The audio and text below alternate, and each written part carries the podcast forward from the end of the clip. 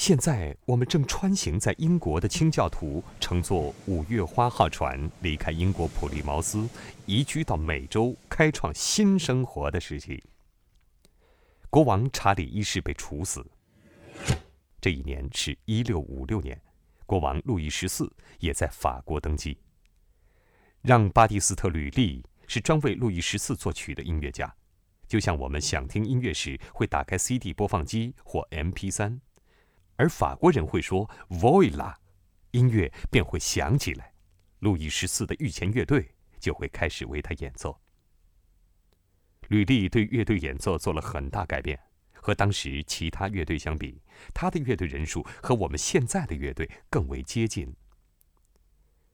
吕利的许多想法都非常新颖，乐队使用的许多乐器都是新发明的，所以他的乐队有二十四把小提琴、横笛。双簧管、大管、小号、定音鼓组成，这在今天看来很寻常，但在十七世纪初是极具革命性的。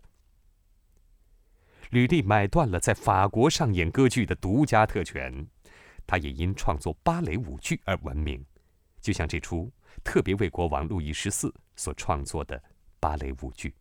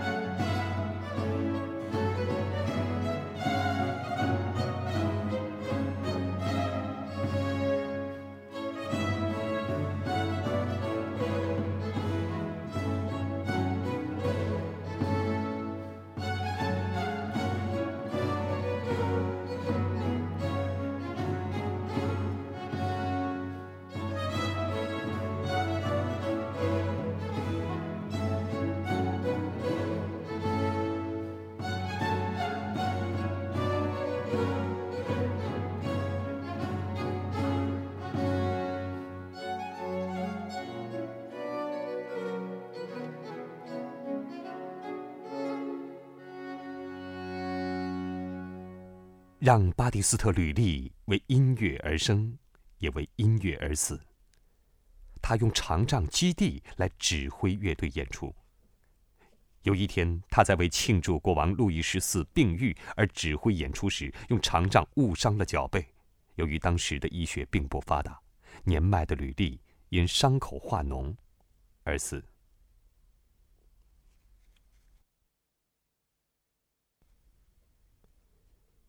在伦敦，英国国王也有一位才华横溢的作曲家为他工作。让我们一起造访威斯敏斯特大教堂。那位作曲家的名字是亨利·珀塞尔，他是一位了不起的年轻天才。二十岁时就成为了威斯敏斯特大教堂的管风琴演奏家，这是音乐界最重要的职位之一，如同现在最受欢迎的流行歌手。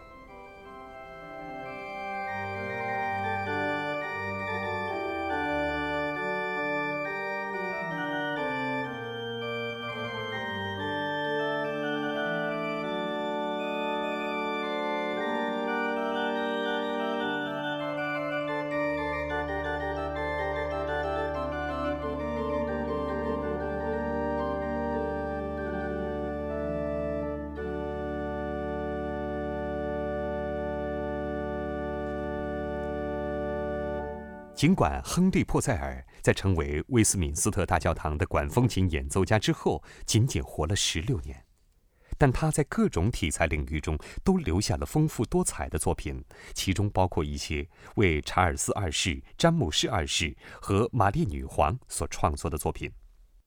他还创作了一部名为《狄朵与艾尼阿斯》的歌剧，其中包含了他最动听的歌曲之一《狄朵的悲歌》。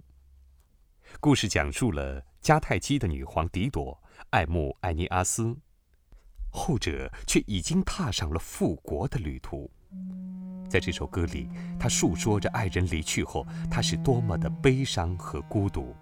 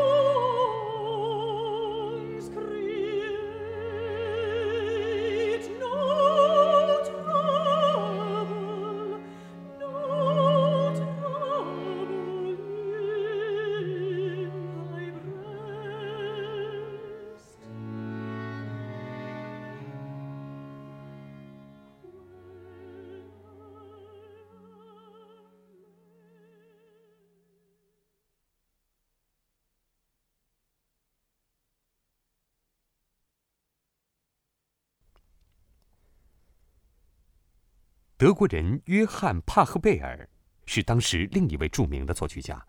他在世时最为人所熟知的是其作为一位管风琴演奏家的身份，以及他所创作的宗教作品。但在今天，他的作品中仅有一部依然经常被人演奏，D 大调卡农。这首卡农的旋律被一种或多种乐器演奏或改编成不同的版本，由合唱团演唱的。你是否已经入睡？就是一个很好的例子。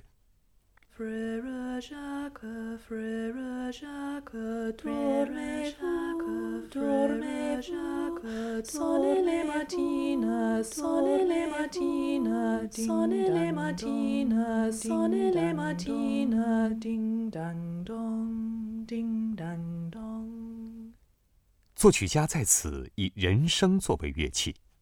接下来这段音乐是帕赫贝尔如何使用管弦乐队来演示的例子。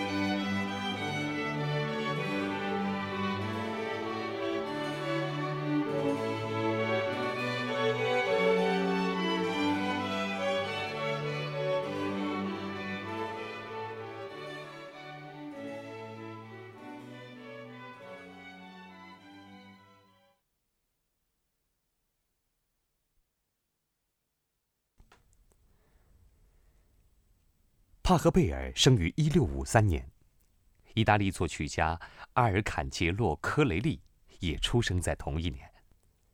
科雷利出生在一个富裕的家庭里，与很多作曲家不同，他在自己七十年的人生中不用面对经济上的困难。